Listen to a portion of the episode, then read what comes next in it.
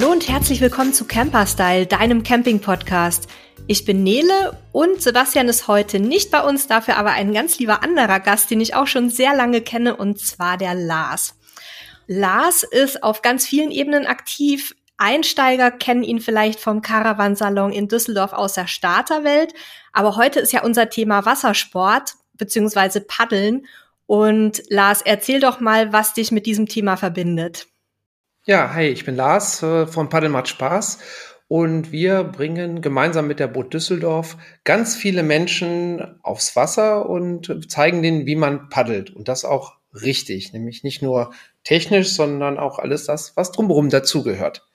Und genau deswegen habe ich dich ja auch heute eingeladen, weil uns das Thema Wassersport beziehungsweise Paddeln und Camping immer wieder mal über den Weg läuft.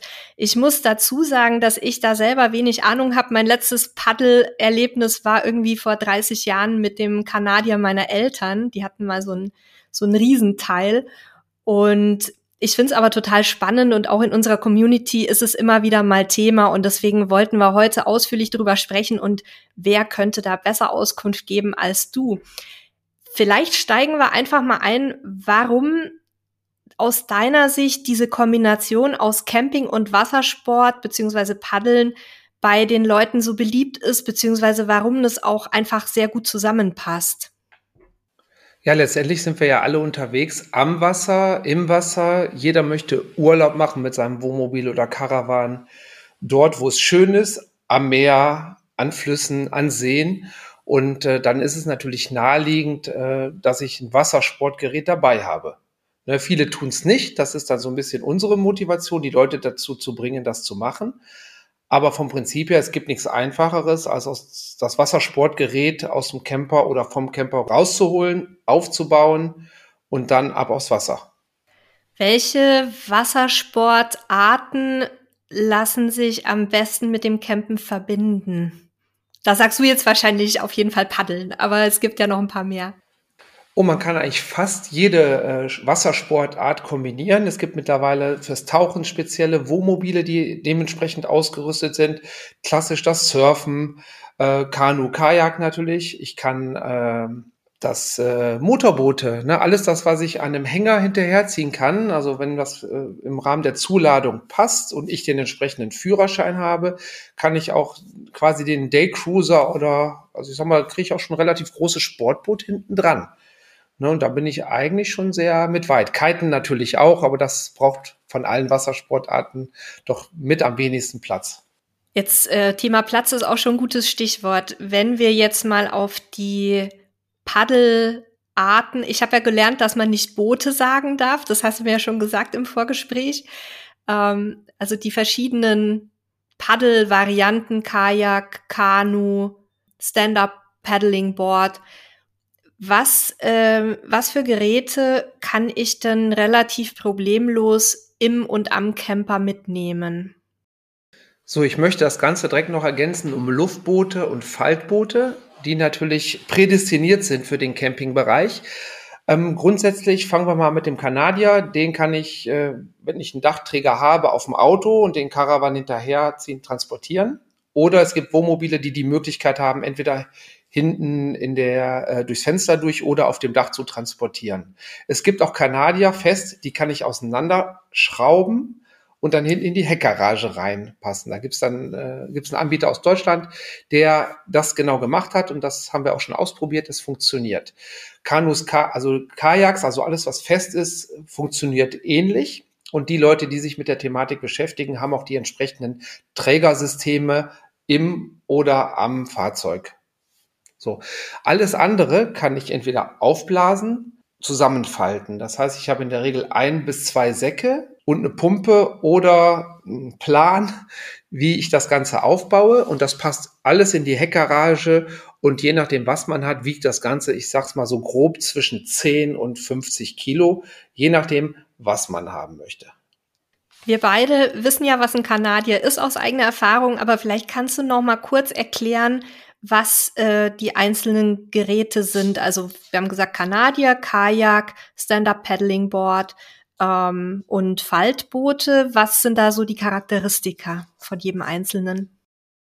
Ich versuche das mal ganz leicht, ganz einfach runterzubrechen. Ähm, von der Thematik her der Kanadier ist dieses klassische Indianerboot.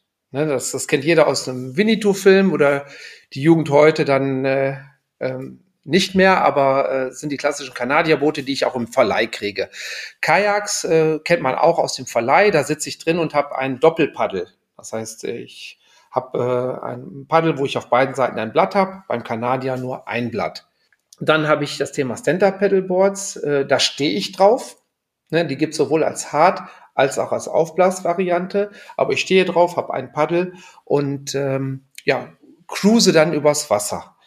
Die äh, Faltboote, wie man äh, schon vom Namen her weiß, die sind auseinandergebaut und die baue ich selber zusammen. Das ist teilweise zum Stecken, in der Regel zum Falten.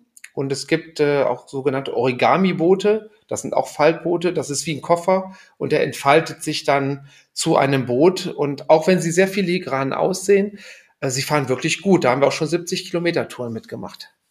Das wäre jetzt auch meine nächste Frage gewesen, weil man ja immer irgendwie so ein bisschen im Kopf hat, ja, aufblasbar, hm, ist es dann so äh, stabil und langlebig? Was habt ihr da für die verschiedenen, ähm, ja, für die verschiedenen Geräte für Erfahrungen gemacht bisher? Ähm, das ist wie bei der Campingausstattung. Wenn ich wenig zahle, kriege ich eine schlechte Qualität. Wenn ich wirklich ähm, mich von einem Fachmann oder einem Fachhandel beraten lasse, kriege ich gute Qualität, kriege ich ein Produkt, das zu meinen Anforderungen passt. Das ist beim Stand-Up-Paddling so, nicht jedes Board passt auf jedem Körper. Ne? Und ähm, wenn ich die Anforderungen weiß, die auf mich zukommen, gebe ich halt nicht 299 Euro aus, sondern gebe vielleicht knapp 1000 Euro aus, habe dann aber 10, 15 Jahre meine Ruhe, weil es bei ordentlichem Behandeln des Materials ewig hält. Wir haben uns ja schon öfter in äh, auch persönlichen Gesprächen über das Thema unterhalten. Und du hast da immer sehr viel Wert drauf gelegt, dass du sagst, die Leute sollen es mal ausprobieren. Also am besten nicht sagen, ja, ich will jetzt äh, Stand-up-Paddling, das ist ja im Moment auch so eine Mode, will ich jetzt anfangen und dann hole ich mir bei Amazon ein Board, sondern man muss da einfach gucken, was passt am besten zu mir, hattest du jetzt eben auch noch mal ähm, erwähnt. Ihr bietet ja im Rahmen ähm, der Tour Paddeln macht Spaß auch die Möglichkeit, dass sich komplette Einsteiger äh, quasi vor Ort Paddelgeräte ausleihen und dort mit euch als Experten sozusagen geführt ihre ersten Schritte auf dem Wasser machen, sage ich mal.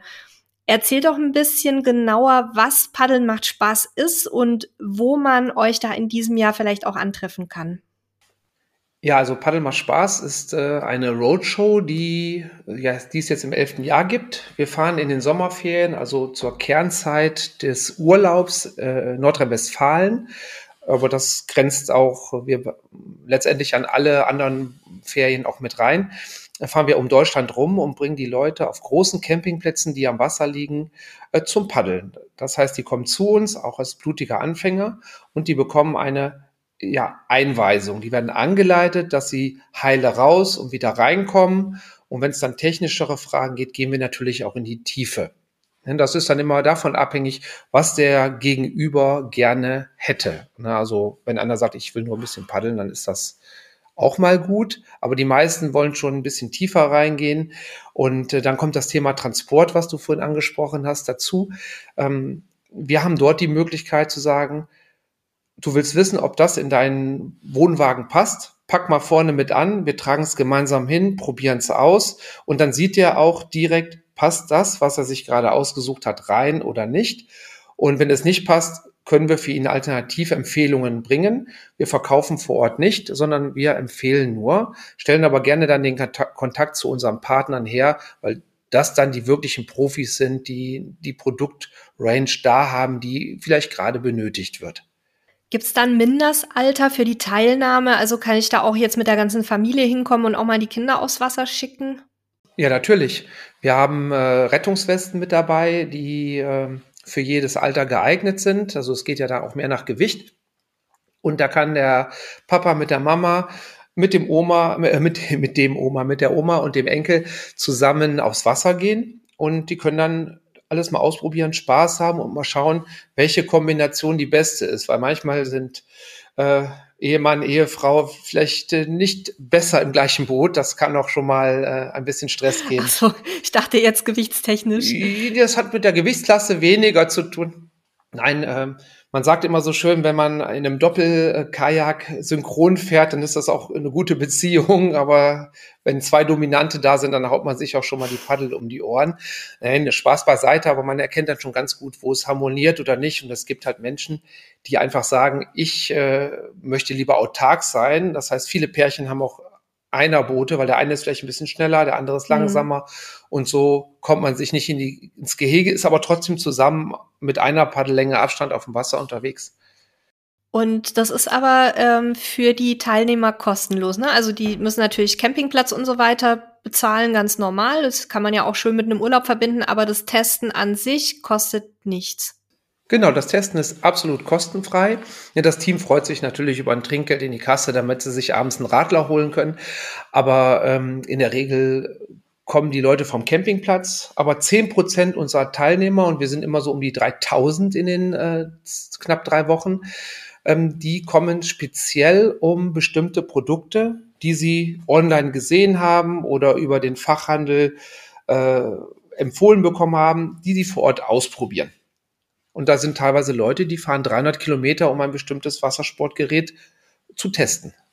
Was kann man denn bei euch alles testen? Und in diesem Jahr sind wir wieder sehr breit aufgestellt. Ähm, wir haben Kanadier dabei natürlich. Wir haben ganz viele Luftboote dabei von verschiedenen Anbietern. Das ist mittlerweile der Trend in der älteren Generation, die halt nicht stehen wollen, dass man gemütlich sitzt und äh, schön über den See oder den Fluss fahren kann, mit Gepäck, ohne Gepäck. Das ist dann ganz äh, praktisch. Dann haben wir natürlich Stand-Up-Pedalboards dabei, die in verschiedenen Formen, Maßen, also für jeden Anspruch, äh, der gerade auf dem Markt in der Klasse aktiv ist, äh, da ist. Wir haben Faltboote dabei, also diese sogenannten Origami-Kajaks. Ähm, da freue ich mich immer drauf, weil die wirklich, wirklich toll fahren.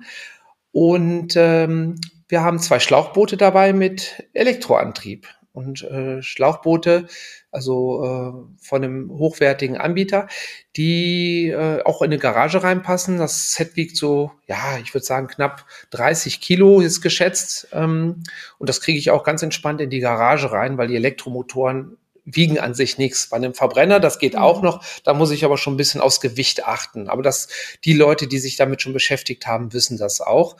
Ähm, aber ein E-Motor wiegt mal gut, ja, 30 Kilo weniger. Okay, das ist ja eine Hausnummer. An wie vielen Standorten macht ihr Station als letzte Frage zum Thema Paddeln macht Spaß?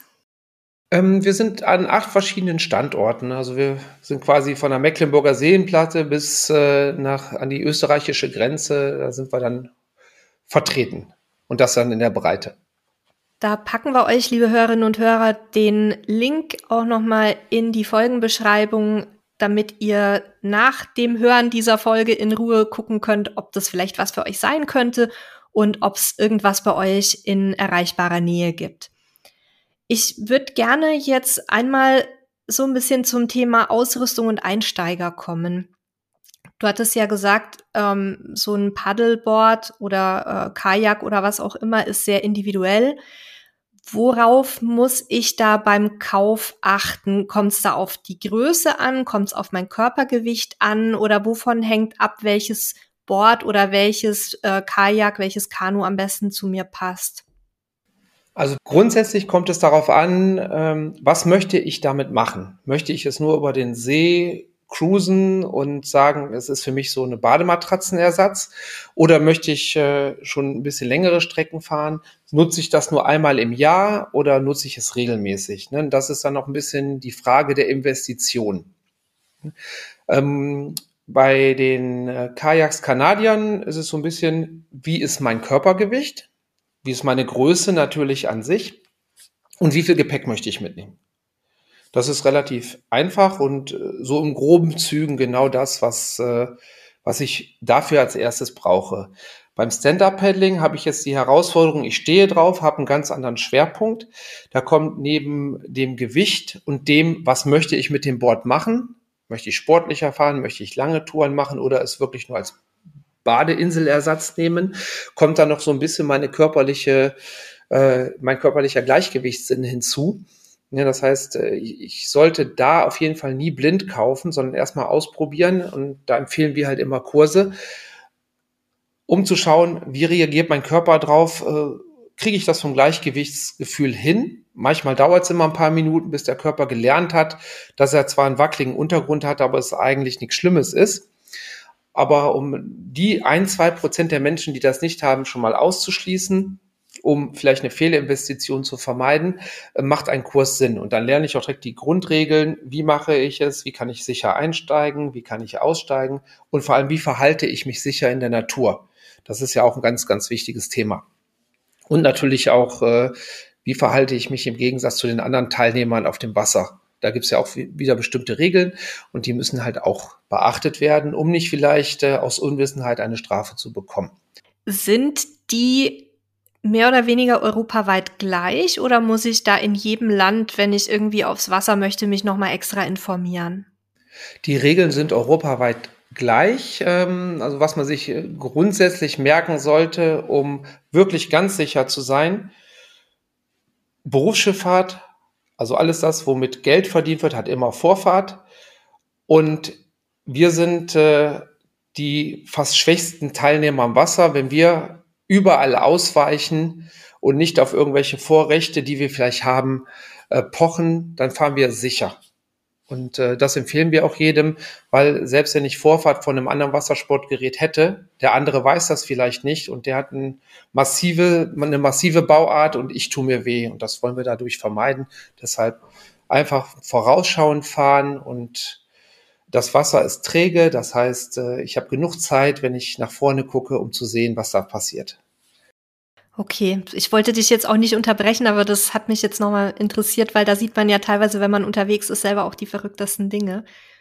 Genau, das ist aber auch eine sehr wichtige Frage und das ist halt immer das, äh, wir nennen es immer das Klientel, was sich dann im Discounter oder im Baumarkt ein Board holt, am See selber auspackt, den Müll dann wahrscheinlich noch nicht mal wegräumt und dann aufs Wasser geht und die Regeln nicht beachtet, das Material gar nicht richtig zusammengebaut hat.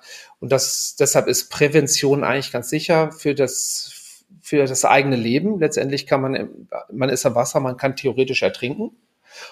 Und äh, da ist ein bisschen, äh, ja, sich selber schlau machen schon sinnvoll. Und wenn man dann weiß, ich kann drauf stehen, jetzt kommen wir wieder zu deiner Ausgangsfrage zurück, ich kann drauf stehen, ich äh, weiß, äh, was ich möchte. Ich nehme an, ich möchte gerne Touren fahren, Städtetouren. Dann würde ich empfehlen, so jetzt grob gesagt, du kriegst ein Board mit äh, Volumen XY, ne, was zu deinem Körper passt und zu dem, was du noch mit als Gepäck hinzunehmen willst. Ne, das muss man ja mal mit einberechnen und vielleicht noch der Hund mit da drauf, der wiegt, vielleicht ist es ein Labrador, dann wiegt er auch nochmal 35 Kilo. Das muss das Brett ja auch tragen können. Und äh, dann findet man das passende Board für den Körper und das sollte man in der Regel auch mal vorher Probe fahren. Deshalb sind wir zum Beispiel unterwegs, dass die Leute es können. Und dann muss man sich entscheiden, möchte ich äh, ein sehr hochwertiges Board haben oder möchte ich, äh, ja, es gibt auch gute Einstiegsboards, aber die findet man in der Regel halt nicht bei äh, im, im Discounter oder bei Amazon, sondern meistens wirklich im Fachhandel, den es halt auch online gibt, aber da kann ich es halt dann weniger testen. Aber ich empfehle da ganz stark, gebt lieber ein paar Euro mehr aus für gutes Material, egal ob es ein Kanadier, ein Kajak oder ein Sub ist oder auch ein Faltboot. Da habt ihr einfach lange was davon. Und wir sehen, Faltboot ist ein gutes Beispiel. Es gibt eine Traditionsmarke. Die Boote fahren seit 50 Jahren und die gehen nur kaputt, wenn die Leute sie halt ungenutzt in ihren Fächern vergammeln lassen. Du darfst die Marke ruhig nennen. Es ist keine bezahlte Werbung, aber wir können ruhig auch über Marken sprechen, wenn du welche hast, die du wirklich empfehlen kannst. Ja, wie gesagt, bei, bei den Faltboden ist es äh, zum Beispiel die Firma Klepper, Traditionsunternehmen, was jetzt wieder neu aufgestellt ist. Bei den ähm, Origami-Boden ist es äh, Oru-Kajaks, die äh, einen sehr tollen Deutschland-Vertrieb haben, der einen tollen Kundenservice hat. Das habe ich seltenst erlebt. Und äh, bei den Kanadiern ist es auch eine deutsche Firma, die Firma Gatz in Köln, die einfach eine ja, Handwerkskunst macht. Und äh, das sind so in dem Bereich die Produkte, die, die ich blind empfehlen kann. Und ähm, ich sage mal, alles, was so im Aufblasen ist, da gibt es verschiedene Anbieter, die man dann auf unserer Tourseite auch sehen kann, ähm, weil die sind alle in ihrem Segment gut, weil sonst würden wir sie auch nicht mitnehmen. Wenn jetzt jemand sagt, ich möchte mir das mal näher anschauen und plane vielleicht auch mir zum Beispiel ein Stand-Up-Paddleboard zu kaufen. Was wären denn so die, die preislichen Ranges, wo du sagst, zu dem Preis kann man einsteigen und bekommt schon eine ordentliche Qualität und was müsste ich vielleicht für ein ähm, eher hochwertiges Produkt hinlegen in den verschiedenen Segmenten, also Stand-Up-Paddleboard, Kajak, Kanadier? Bei Kanadier kommt es jetzt drauf an, äh, was für Material du möchtest. Ne? Wenn du ein schweres äh, Produkt haben möchtest, und wir reden von Kanadiern, von, von äh, halt Wassersportgeräten, wo ich die ganze Familie mitkriege, wo ich viel Zuladung habe, da fängt es je nach Material schon ab so 15, 1600 Euro an. Immer plus Paddel. Ne? Und äh, wenn ich ein Carbon haben möchte mit Holzrand und so weiter, dann geht's natürlich auch höher. Beim Kajak fängt's ein bisschen, äh, würde ich so sagen, so ab die 800, 900 Euro an, dass ich da schon was äh, Gutes bekomme. Bei den, äh, ja, ich nenne es immer bei den flexibleren Booten, ich sag mal, so ein Origami-Kajak fängt ab 1000 Euro an. Und äh, je nachdem, wie groß es ist, wird's dann auch so bis ein, äh, ja, zwei, zweieinhalbtausend kann das schon mal werden ein Faltboot an sich, äh, die liegen dann auch schon eher 2000 Euro und drüber. Und bei den Stand-Up-Pedalboards ist es äh, so, es gibt Einsteiger-Sets, die fangen so, ich würde sagen 700 Euro, dann habe ich zumindest schon mal ein halbwegs ordentliches Paddel mit dabei. Das ist aber dann das erste, was man irgendwann zum nächsten Geburtstag updaten sollte. Und äh, wenn man jetzt, sage ich mal, als Einsteiger wenn ich das jetzt aus meiner Erfahrung nehmen könnte, bin ich bei dem Board bei 800 Euro. Da kommt dann noch die Leash, die Sicherungsleine dazu mit ein paar 30 Euro und ein Carbon-Paddel oder ein Carbon-Composite-Paddel, also sage ich mal zwischen 100 und 230 Euro. Da bin ich mit grob 1000 Euro dabei. Dann habe ich aber auch eine hochwertige Qualität, wo ich die ja, nächsten Jahre eigentlich nichts äh, mehr drüber, nicht mehr drüber nachdenken muss. Und was brauche ich sonst noch an Ausrüstung? Also ich habe jetzt vielleicht schon ähm, ein, Kajak oder auch ein Board im Blick, weiß, dass ich mir ähm, Paddel dazu kaufen muss, aber damit ist es ja wahrscheinlich noch nicht getan. Nein, Paddel braucht man natürlich, klar, aber was braucht man? So basic für alle ist ein Dryback. Das ist quasi eine Tasche, ähm, es ist wie so ein Sack. Den, da kommt mein Material, alles rein, was nicht nass werden darf, den kann ich oben zudrehen und dann zuklipsen, dann ist der wasserdicht. Ne? Im Kanadier oder im Kanu Kaya kann ich auch wasserdichte Tonnen dazu nehmen. Ähm, also ich brauche etwas, um meine Sachen wie Schlüssel, Handy, äh, Portemonnaie, was zu essen, Ersatzkleidung. Ich kann ja auch mal ins Wasser springen oder ins Wasser fallen. Das passiert beim Wassersport nun mal. Dass ich das aber trocken dabei habe. Dafür gibt's halt diese Tonnen und Drybags. Ähm, ich würde immer empfehlen, ein Erste-Hilfe-Set dabei zu haben. Ähm, eine Sonnenbrille, weil das Wasser ref reflektiert die Sonne und ich kann manchmal viel besser sehen, was im Wasser schwimmt, wenn ich eine, eine am besten eine Sportbrille anhabe, weil äh, Sportbrillen sind äh, meistens äh, haben eine polarisierende Beschichtung und dann kriege ich eine andere Tiefenschärfe. Das hilft mir ungemein. Natürlich Sonnencreme und ein Cappy, weil wenn ich auf dem Wasser bin, ähm, da reflektiert die Sonne halt und man wird, kriegt ganz schnell einen Sonnenbrand oder sogar einen Sonnenstich. Da kann man sich ein bisschen vor schützen. Ähm, wenn ich auf dem Stand-Up-Pedalboard dabei bin, auf jeden Fall eine Leash. Das ist eine Leine, die ich am Fuß, am Knie oder um die Hüfte habe, wo ich mit dem Board verbunden bin. Das heißt, ich falle aus irgendwelchen Gründen ins Wasser, aber das Board ist in Armreichweite. Das heißt, ich kann mich überall dran festhalten. Bei allen Wassersportarten empfehlen wir äh, Schwimmhilfen, also Rettungswesten, so entweder Feststoff, je nach Einsatzgebiet, oder es gibt auch so aufblasbare Systeme, ähm, je nach Anwendungsbereich, die ich dann auslösen kann, wenn ich Bedarf habe oder die auch automatisch auslösen. Sind es die, die man aus dem Flugzeug kennt? Vom Prinzip her ist es das gleiche System, genau. Okay. Also die sind, ich habe jetzt keins hier, was ich dir zeigen könnte, aber wir haben solche Systeme auch mit dabei, die kann man sich dann vor Ort auch mal anschauen. Also vom Prinzip, sie sehen die in anderer Form so aus wie die aus dem Flugzeug, sind dann aber ein bisschen praktischer für den Transport. Okay. Du hattest ja eingangs auch schon kurz das Thema Transport der Wassersportgeräte angeschnitten. Ähm, das gehört aber ja auch noch mal so ein Stück weit mit zur Ausrüstung, weil ich muss die Dinger ja dann auch irgendwie an Ort und Stelle bringen. Was gibt's denn da für Trägersysteme zum Beispiel, wenn ich jetzt im Fahrzeug nicht genug Platz habe? Also erstmal grundsätzlich alles, was aufblasbar ist, hat je nach Qualität, also wie viel Geld du ausgibst, hat einen sogenannten Transportsack mit dabei. Je nach äh, Marke äh, und Preislage kriegst du quasi schon ein, wie so einen Koffertrolley, den du entweder hinter dir herziehen kannst oder als Rucksack benutzen kannst. Das heißt ungefähr dann Reisekoffergröße und da findest du eigentlich immer Platz. Wenn du jetzt ähm, Sachen aufs Dach oder an die Seite transportieren, an der Seite transportieren möchtest oder musst, äh, brauchst du natürlich oben irgendwie einen T-Träger, also den klassischen Grundträger, wo du dann die, die, speziellen Halter dran machst. Die kriegst du im Fachhandel. Die gibt's dann für jedes Wassersportgerät äh, sowohl klassisch von Thule, also oder von, vom Spezialhersteller, der übrigens viel praktischer ist und auch nicht viel teurer. Da gibt's eine Firma Zölzer in, im Ruhrgebiet, die macht tolle Trägersysteme, die nicht viel teurer sind äh, als, als die, diese Massenware. Aber da habe ich auch die Möglichkeit, wenn ich ein hohes Fahrzeug habe, über eine Schiene mir das ganze System oder das Board dann auf Bauchhöhe runterzuholen. Das heißt, es schafft auch selbst, ich, ich sag's mal so ganz profan, eine ältere Dame mit, mit 50 Kilo Gewicht kriegt dann das äh, Kajak ohne Probleme oben aufs Fahrzeug drauf. Wenn ich jetzt zum Beispiel so einen äh, Kastenwagen habe, habe ich zwei Möglichkeiten. Wenn es äh, meiner Ethik entspricht äh, und ich es gut einpacke, kann ich es hinten über die, die Heckklappe natürlich äh, im Fahrzeug transportieren. Wenn ich am äh, Einsatzort angekommen bin, kann ich es ja neben das Fahrzeug legen.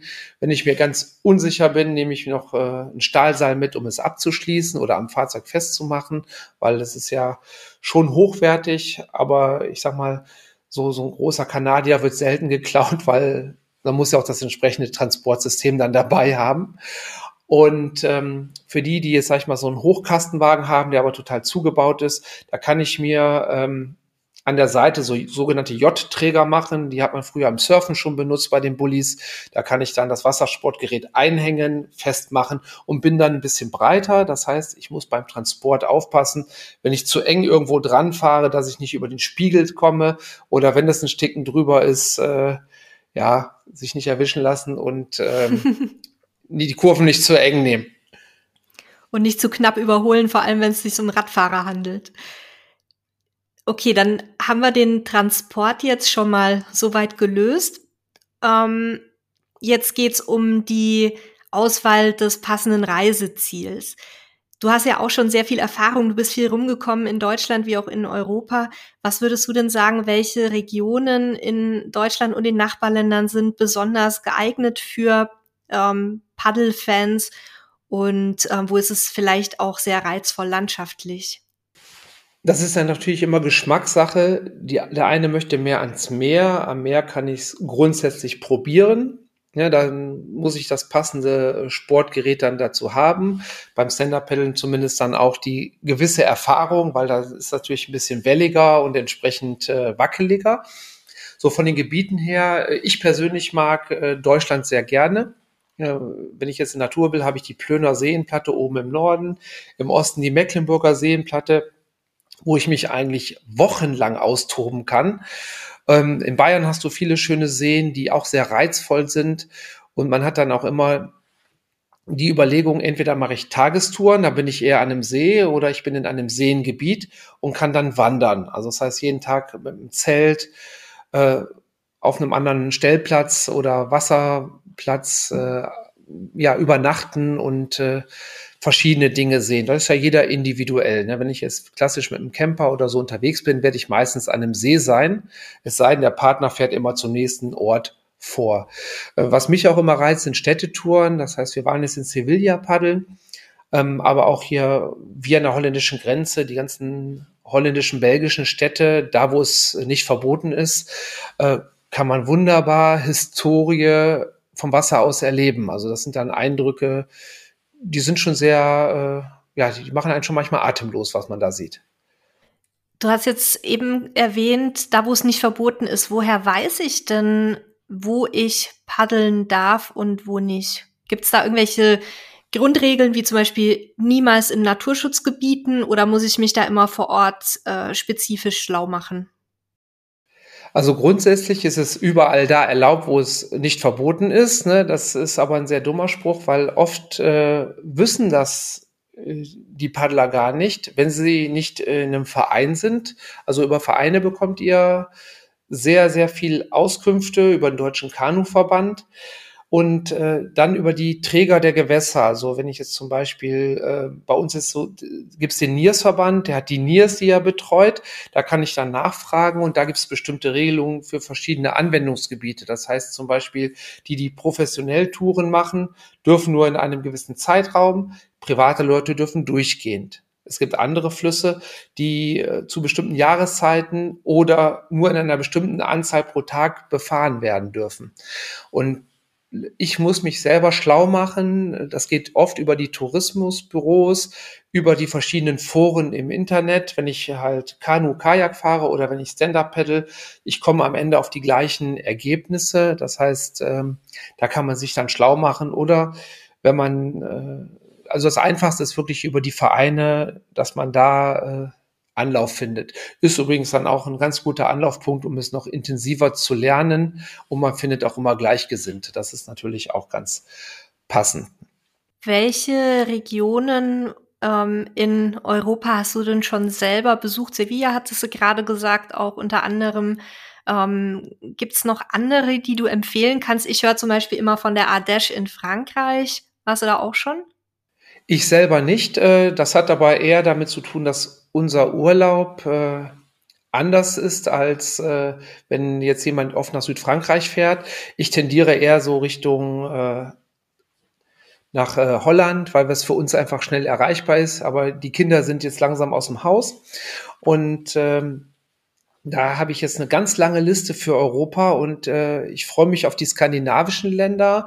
Estland ist sehr schön, zum Beispiel da oben und äh, Großbritannien weil ich sag mal, ich kann durch London, durch Cambridge paddeln mit einer okay. historischen Kulisse. Das ist einfach ein Traum. Und da gibt's auch eine sehr gute Community, wo man sich dann anschließen kann. Also man tauscht sich wie beim Camping dann auch online aus. Und ähm, ja, das, ist, also das sind so meine nächsten Träume, die ich gerne äh, umsetzen möchte, sobald ich das richtige Gefährt für mich habe. Also das heißt, man kann dann da mit dem Stand-Up-Paddling-Board über die Themse schippern. Ob es jetzt äh, definitiv die Themse ist, äh, weil es sicherlich auch äh, anderen Schiffsverkehr geben wird, da müsste man sich vorher schlau machen, aber zumindest in den Kanälen in der Stadt äh, kann man fahren. Ich weiß nicht, ob auf jedem, da müsste ich mich dann vorher natürlich auch nochmal selber individuell schlau machen, aber es steht halt noch nicht an, weil ich noch nicht so weit bin mit meiner äh, mit meinem fahrbaren Untersatz, den ich dafür brauche, weil sonst macht es keinen Spaß, weil dann würde ich auch schon eine Rundreise machen wollen. Aber dich zieht es dann eher so ein bisschen in den Norden, eher als jetzt nach Südfrankreich, Portugal. Nee, eigentlich äh, nicht, aber auch das ist äh, für mich interessant, sage ich mal, wenn äh, ich im Winter nicht weiß, wo ich paddeln soll, da ist es dann schön warm. Ähm, und äh, auch da, da muss, müssen die Rahmenbedingungen stimmen. Ich muss halt schauen, wie komme ich da hin. Äh, und auch da macht es äh, keinen Sinn, über Hotels zu gehen und mit dem Auto runterzufahren, sondern da muss man schon ein Campingfahrzeug haben, um wirklich zu sagen, ich bin drei Wochen da und fahre verschiedene mhm. Seen, Flussabschnitte ab. Und das ist traumhaft dort. Also im Winter perfekte Paddelbedingungen. Wenn man gemütlich fährt, also jetzt, wir reden nicht von Rennen oder sowas. Ja, ich, ich habe ganz vergessen, dich eingangs zu fragen, mit welchen Wassersportgeräten bist du denn mit deiner Familie unterwegs? Also im Moment mit Stand-Up-Pedalboards oder mit äh, Kanadier oder mit einem äh, Origami-Kanu. Ähm, früher noch mit einem Jetski und äh, auch mal Motorboot. Also das äh, ist immer so ein bisschen, wie alt die Kinder waren und jetzt mittlerweile sind die Kinder halt gehen die ihren eigenen Weg und dann bin ich eher damit mit den mobilen Sachen unterwegs, um einfach diese Städteerfahrung zu sammeln, weil ich es einfach schön finde. Worauf achtest du denn? Ihr seid ja in erster Linie auch immer campingtechnisch unterwegs, wenn ihr paddeln geht. Worauf achtest du bei der Auswahl deines Campingplatzes und was kannst du da vielleicht unseren Hörerinnen und Hörern an Tipps mitgeben? Also wenn wir beruflich unterwegs sind, dann sind wir natürlich auf großen Campingplätzen, wo viel los ist, wo wir wir wollen Remi Demi haben. Ne? Wir wollen natürlich, dass, viel, dass wir viele Menschen erreichen. Wenn ich privat unterwegs bin, äh, also ich liebe Naturcampingplätze. Ich brauche total wenig. Also ich äh, bräuchte, glaube ich, äh, noch nicht mal Solar äh, obendrauf, wenn ich eine Woche unterwegs bin. Ich habe so mobiles Solarpanel, da komme ich mit aus.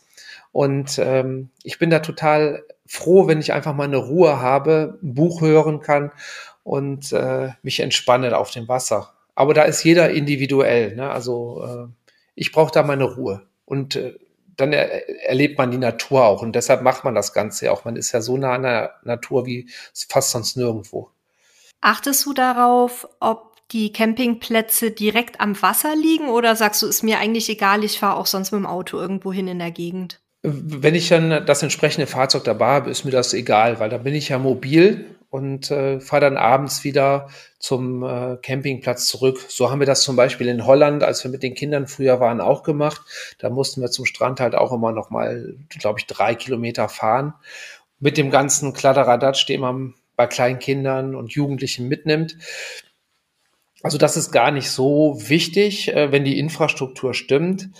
Der Vorteil ähm, ist dann natürlich, wenn es nicht direkt am Campingplatz ist, äh, es ist nicht ganz so laut und überlaufen, kann aber auch wiederum den Charme haben, wenn ich mit Familie unterwegs bin, dann habe ich ja lieber alles an einem Ort. Ich muss nicht immer alles einpacken, hin und her schleppen, sondern ich kann mich als Erwachsener ein bisschen auf mich konzentrieren und die Kinder sind autark, weil ganz viele Kinder da sind und auch die nutzen dann natürlich das Wasser, wenn das Wetter schön ist oder auch wenn es regnet, weil die nutzen es eigentlich immer, sind ja Kinder und äh, haben Spaß ohne Ende. Kinder haben irgendwie kein Kälteempfinden, habe ich immer so den Eindruck. Wenn ich irgendwie am Strand sitze und einen Pulli anhabe, dann sehe ich immer 300 Kinder, die aus dem Wasser nicht rauszubekommen sind. Also vielleicht von daher auch ein guter ähm, Ansatzpunkt für Urlaub mit der Familie, weil die Kinder dann natürlich auch mit dem ganzen Paddelthema so ein bisschen beschäftigt sind und sich auspowern können, oder? Also wir haben wir haben eine sehr gute Historie jetzt nach äh, zehn Jahren, dass wir sagen können, wenn an dem Tag es geregnet hat, haben wir trotzdem viele Fahrten, ähm, wo Leute kommen.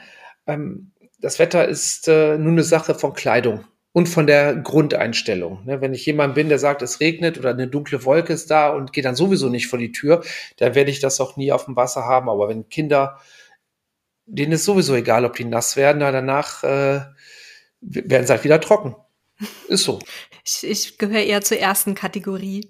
Ich bin diejenige, die sich einschließt zu Hause, wenn es regnet. Siehst du, und wir sind zwischen Weihnachten und Neujahr bei zwei Grad mit starken Windböen durch Amsterdam gepaddelt. Oh, mit der richtigen okay. Kleidung natürlich. Mhm. Ja, die ist nicht kalt. Ne? Du bist warm eingepackt und äh, hast äh, ja kaum Verkehr auf dem Wasser und du kannst die Stadt, du kannst eine Stadttour machen. Das ist traumhaft. Darfst du nur nicht ins Wasser fallen. Ja, dann passiert auch nicht viel. Also im Winter haben wir sogenannte Trockenanzüge an. Okay. Und äh, da wird, werden die Haare, Haare werden ein bisschen nass, aber das war's. Der Rest ist ja eingepackt. Und dann ah. ziehst du dir halt eine andere Mütze auf und dann ist das Thema wieder durch. Auf die Städtetouren möchte ich gleich noch mal kurz zu sprechen kommen ähm, weil das für mich ein Thema ist, was wirklich komplett neu ist. Also ich habe nie darüber nachgedacht, dass es ja eigentlich eine gute Idee ist, auch Städte mal vom, vom Wasser aus zu erkunden. Aber noch mal ganz kurz zurück zum Campingplatz. Gibt's auf Campingplätzen, die sich vielleicht auch so ein bisschen auf das Thema Wassersport ähm, nicht spezialisiert haben, aber die das zumindest im Konzept so ein bisschen mit drin haben, Gibt's da auch sowas wie Trockenräume, wie man das von den Wintersport, also Skicampingplätzen kennt? Also meines Wissens nicht. Äh, was wir erlebt haben, also und ich habe relativ fast alle, die am Wasser sind, zumindest die in die Infrastruktur passen, schon gesehen in Deutschland.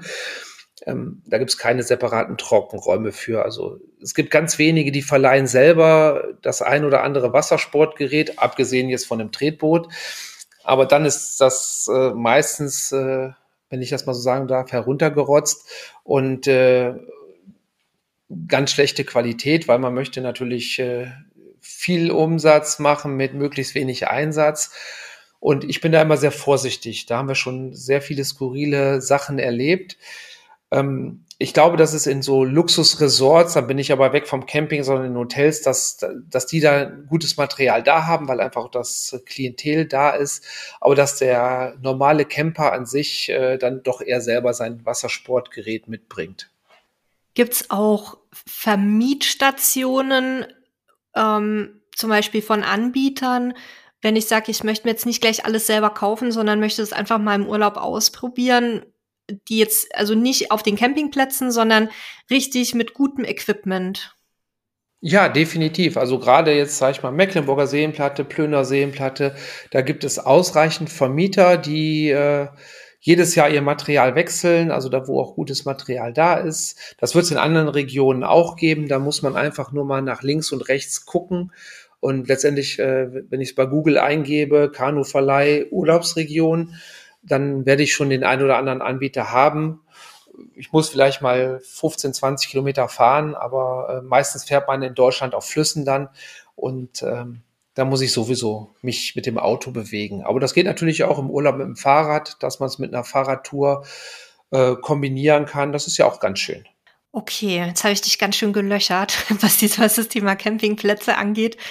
Kommen wir noch mal vielleicht zu den Städtetouren. Da hattest du mir ja neulich erzählt, dass ihr sowas auch anbietet. Also, dass man bei euch quasi auch so Städtetouren ähm, mit dem Thema Paddeln verbinden kann. Kannst du noch mal ganz kurz darauf eingehen, ähm, was, wie das genau abläuft.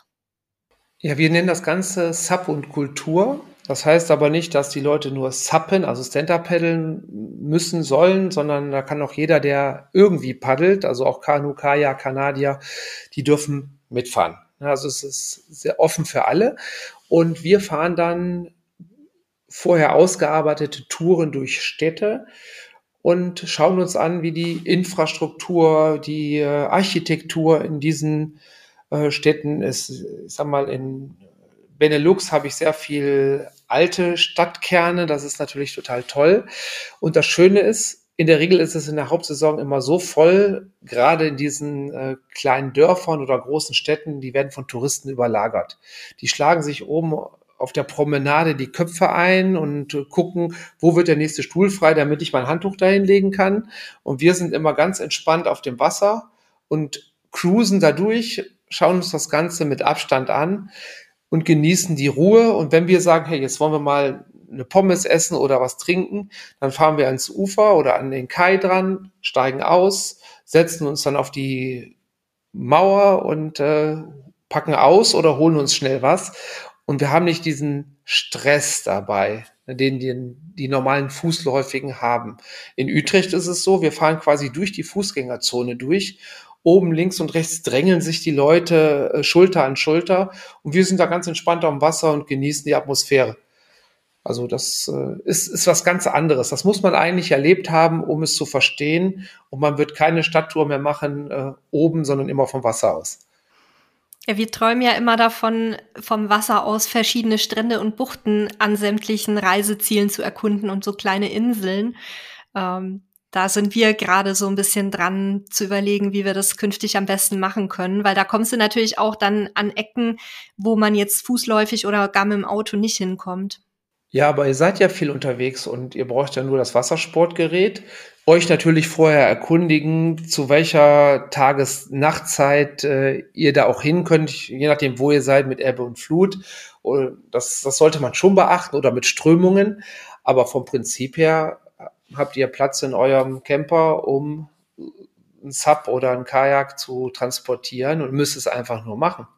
Jetzt ja. Vorher hatten wir keinen Platz, aber jetzt können wir uns ein bisschen mehr erlauben. Da werden wir auch noch mal auf dich zukommen zu gegebener Zeit.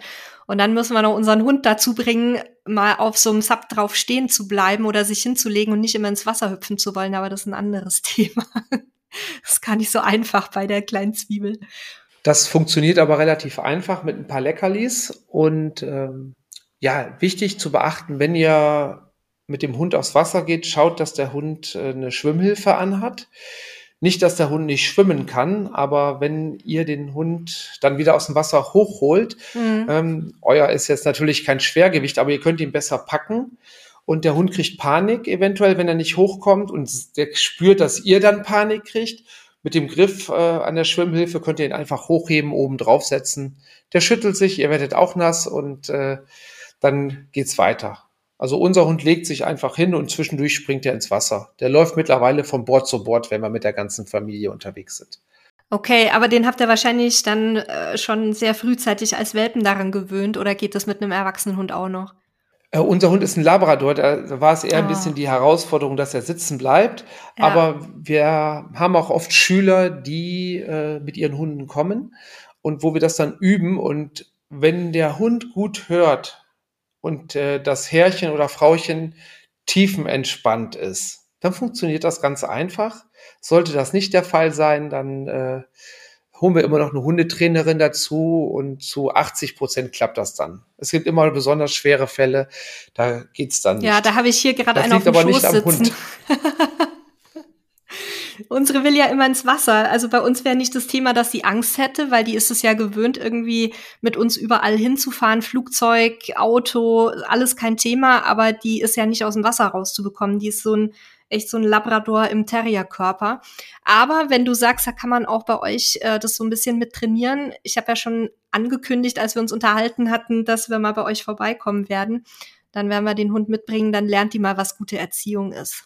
Ob die von mir dann gute Erziehung lernt, das wage ich dann zu bezweifeln. Leckerchen, ja, Leckerchen die von dir. Aber ja, das, das kriegen wir hin, aber in, wenn der Hund wasseraffin ist und keine Angst hat vor diesen Untergründen, also vor mhm. diesem Gummi, dann in der Regel funktioniert das dann, weil irgendwann sind die Hunde auch müde, die setzen sich dann zwischen die Beine und äh, schauen sich das Ganze schön an oder pennen. Also wir haben Hunde bei uns mhm. am See, die schlafen auf dem Wasser. Also es ist wirklich faszinierend. Ja, dann gucken wir mal. Dann würde ich jetzt mit Blick auf die Zeit ähm, schon so ein bisschen in Richtung Ende kommen, aber ich möchte mir natürlich noch ein paar persönliche Tipps von dir abholen. Und zwar zu konkreten Campingplätzen. Unser Thema ist ja Camping und Paddeln. Und da hast du doch sicher welche, nachdem du schon so viele gesehen hast, die du jetzt persönlich besonders empfehlen kannst. Also für mich äh, ist so eins meiner Highlights auf jeden Fall äh, der Campingpark Augsfelde. Der ist oben an der Plöner Seenplatte und ist am Vierersee, der an das Wassernetz der Plöner Seenplatte angeschlossen ist. Das ist ja Norddeutschlands größtes Wassersportrevier. Der Campingplatz ist äh, nett, also hat ein tolles Team dort. Ähm, ist natürlich immer Geschmackssache, der ist jetzt ein bisschen größer, aber die Ausgangssituation, die da ist und der Strand, den die haben, ähm, sagen wir so, die Katalogbilder eines großen Reisemobilanbieters sind dort am Strand gemacht worden. Und äh, da darf eigentlich keiner hin. Das ist halt dann nur zu besonderen Geschichten. Und wir dürfen da unten sein. Das ist äh, für unsere Aktion, das ist wirklich schön. Und ich habe die Möglichkeit, dann über diesen Vierersee durch einen kleinen Wasserlauf, wo ich auch absteigen muss, je nach Wasserstand, auf die großen Plöner Seen zu kommen und kann da auch eigentlich tagelang fahren. Und unser Ritual ist halt immer dort, äh, wir fahren dann einen Freund besuchen, äh, über zwei Seen rüber, der eine Segelschule dort hat. Und das ist auch schon eine sehr lange Strecke, aber es ist einfach traumhaft schön. Und zwischendurch äh, nehmen wir dann immer, sammeln wir den Müll aus dem Wasser. Da ist nicht viel, aber auch das machen wir halt immer. Und das ist so für mich, für den Entspannungsfaktor her, äh, mein persönliches Highlight. Wobei ich sagen muss, die Plünder Seenplatte, da habe ich noch nicht die Zeit gehabt, das mal über mehrere Wochen zu machen. Ne, also das, äh, da, da komme ich auf jeden Fall runter. Okay, und sonst in anderen Regionen, Bundesländern, gibt es da noch irgendwelche Empfehlungen für unsere Hörerinnen und Hörer? Eigentlich gibt es äh, ganz viele Seen, die man empfehlen kann. Ähm, ich sag mal, äh, im, äh, im Süden habe ich den äh, Strandcamping Waging am See. Das ist der wärmste See Deutschlands und oder Bayerns. Äh, ich weiß es jetzt gerade nicht auswendig, aber das ist auch traumhaft schön. Ich habe zwei aneinandergereihte Seen mit einem wunderschönen Sonnenuntergang und mhm. Aufgang auch, wenn ich früh aufstehe. Ähm, für uns immer das kulinarische Highlight. Die haben ein tolles äh, Wirtshaus am Campingplatz und da gibt's dann richtig äh, süddeutsche Küche, was für uns ja äh, Niederrheiner Exotisch was Besonderes ist. ist. Nein, lecker. Ja, ja, ich weiß, ich liebe auch die, die bayerische Küche, ist ja quasi meine Heimatküche. Also Waging am See ist eigentlich ein Campingplatz, der von der Größe her gar nicht so unser Ding wäre, aber durch die Anlage und auch durch das Team, ähm, wir waren da jetzt auch schon zweimal, ist wirklich, wirklich ein schöner Platz und man fühlt sich irgendwie gar nicht wie auf so einem Riesenplatz, habe ich das Gefühl. Genau. Wie ist es bei dir? Genau so. Also das Team ist mega toll. Ne? Der Moritz, einer der Geschäftsführer dort, der ist ja auch immer auf dem Caravansalon äh, im Tourismusbereich aktiv. Und ähm, ja, äh, man fühlt sich wie zu Hause. Und äh, mhm. obwohl es schon süd, südliche Verhältnisse sind, dass man wirklich äh, ohne Barriere nebeneinander steht, habe ich dort nie das Gefühl, dass ich da irgendwie auf dem Präsentierteller bin. Mhm. So von der Stimmung her. Es ist einfach so ein, so ein Bauchgefühl-Flair. Und auch die Waschhäuser, das ist äh, mega neu alles sowieso, aber es war vorher auch schon super sauber. Das, da war immer jemand, der, der geguckt hat. Und wenn es mal eine Herausforderung gab, die bei uns ja eher logistischer Herausforderungen sind, äh, das wurde alles sofort gemacht. Und ich mhm. habe von keinem gehört, die wir da treffen. Und da sind viele, die wir immer mal wiedersehen, weil sie auch gerne dahin fahren. Äh, die fahren gerne dahin, weil es einfach schön ist. Und sehr hundefreundlich, auch noch wichtig zu erwähnen. Ja, die haben einen eigenen Hundestrand, einen eigenen Hundeplatz und äh, es ist, äh, die tun sehr viel und haben jetzt auch über den Winter eine ganze Menge neu gemacht. Das, ich verfolge das immer so ein bisschen, äh, weil wir uns ja auf die neue Saison auch sehr freuen. Wenn wir uns vielleicht auch mal wieder sehen lassen. Wir sind ja jetzt relativ in der Nähe. Und dann jetzt wirklich abschließend noch einen, einen dritten Campingplatz aus deiner Top-Liste, dann lasse ich dich auch in Ruhe damit. Also ein sehr charmanter Campingplatz ist der, äh, ja, das ist äh, der Falkensteinsee bei Bremen. Das ist eigentlich ein ganz, ganz kleiner See, aber die Inhaber des Campingplatzes, Rick und Rike, die haben quasi damals den Campingplatz übernommen, als wir im ersten Jahr unterwegs waren, haben daraus eine Oase gemacht mit einem tollen Restaurant, mit wirklich hochwertigen Waschhäusern, der Campingplatz wird sukzessiv erweitert. Die haben das die haben eine riesen Eventfläche, also so zwei Fußballplätze groß nebeneinander, wo die Mittelaltermarkt machen, äh, Sportveranstaltungen, Konzerte, also wirklich, wirklich toll. Und hinter dieser Eventfläche, jetzt kommen wir wieder auf die Hunde, da haben die nochmal ein Riesenareal für Hunde Agility und äh, eine riesen Hunde-Freilauffläche äh, mit zwei kleinen Tümpeln drin. Ähm, also das ist schon wirklich, wirklich toll und das ist mit Herzblut geführt. Also das ist wirklich, äh, wenn jeder Campingplatz, äh, jedes Campingplatz-Team so mit Herzblut dabei wäre, dann würden zumindest die, die, die noch nicht so ganz rund sind, äh, auch noch rund werden. Das hast du schön ausgedrückt. Wir machen es einfach so, wir packen euch alle diese Informationen und auch die Campingplatzempfehlungen in die Folgenbeschreibung. Dann die Seite Paddeln macht Spaß, habe ich ja schon gesagt, nehmen wir auch mit rein. Und da findet ihr ja auch noch mal etliche weitere Campingplätze, die man zum Thema Wassersport auch gut ansteuern kann. Lieber Lars, wir sind am Ende meiner Fragen und am Ende der Folge fast angelangt. Wenn Leute sich jetzt von unseren Hörerinnen und Hörern für das Thema Paddeln interessieren, dürfen die uns Fragen schicken und wir leiten die dann einfach an dich weiter und geben deine Kontaktdaten weiter. Ja, sehr gerne. Und man kann es auch über die Homepage direkt anschreiben. Also alle Wege führen hoffentlich zu uns, nicht nur nach Rom. Und äh, wir freuen uns ja, wenn wir den einen oder anderen motivieren können, das äh, Thema Wassersport mal anzugehen. Und wir freuen uns natürlich auch, euch beide dann endlich mal am Wasser und auf dem Endlich Wasser mal, du hast es jahrelang versucht. ja, der, der Halil liegt mir schon ewig in den Ohren ich, mit dem ich Thema. Ich gebe auch nicht auf. nee, ist auch richtig so. Wir müssen jetzt endlich auch mal wieder da ein bisschen aktiver werden. Und, liebe Hörerinnen und Hörer, wer von euch den Lars mal persönlich sehen und treffen möchte, kann auch gerne dieses Jahr in die Starterwelt beim Caravansalon gucken. Da dann halt nicht so direkt zum Thema Wassersport, sondern eher zum Thema Caravaning. Da berät der Lars nämlich auch mit ähm, einem sehr netten Team die Leute in der Starterwelt. Und ansonsten, wie gesagt, schickt uns gerne eure Fragen, schickt uns auch Themenwünsche, auch wenn ihr zum Thema Wassersport vielleicht ein bisschen mehr hören möchtet. Podcast at camperstyle.de oder eben als Kommentar auf den Plattformen, wo das Ganze möglich ist. Außerdem freuen wir uns wie immer über eine gute Bewertung und darüber, wenn ihr uns abonniert, damit ihr keine weitere Folge verpasst. Der Lars macht hier schon Zeichen, Daumen hoch. Ja, du darfst auch gleich bewerten. Und lieber Lars, du hast wie immer das letzte Wort bei uns. Ja, vielen Dank, dass ich da sein durfte und vor allem auch, dass ihr euch mal um das Thema neben dem Camping äh, auch annehmt. Und ja, ich freue mich auf äh, die weitere Zusammenarbeit mit euch und auch, dass wir vielleicht viele Menschen motivieren können, die uns dann im Sommer besuchen und wir gemeinsam viel Spaß haben und abends dann auch ein Kaltgetränk zueinander nehmen. Schön am Wasser. Das klingt sehr gut. Vielen Dank, lieber Lars. Wir sehen uns ganz bald wieder. Und ja, liebe Hörerinnen und Hörer, bis nächste Woche. Tschüss.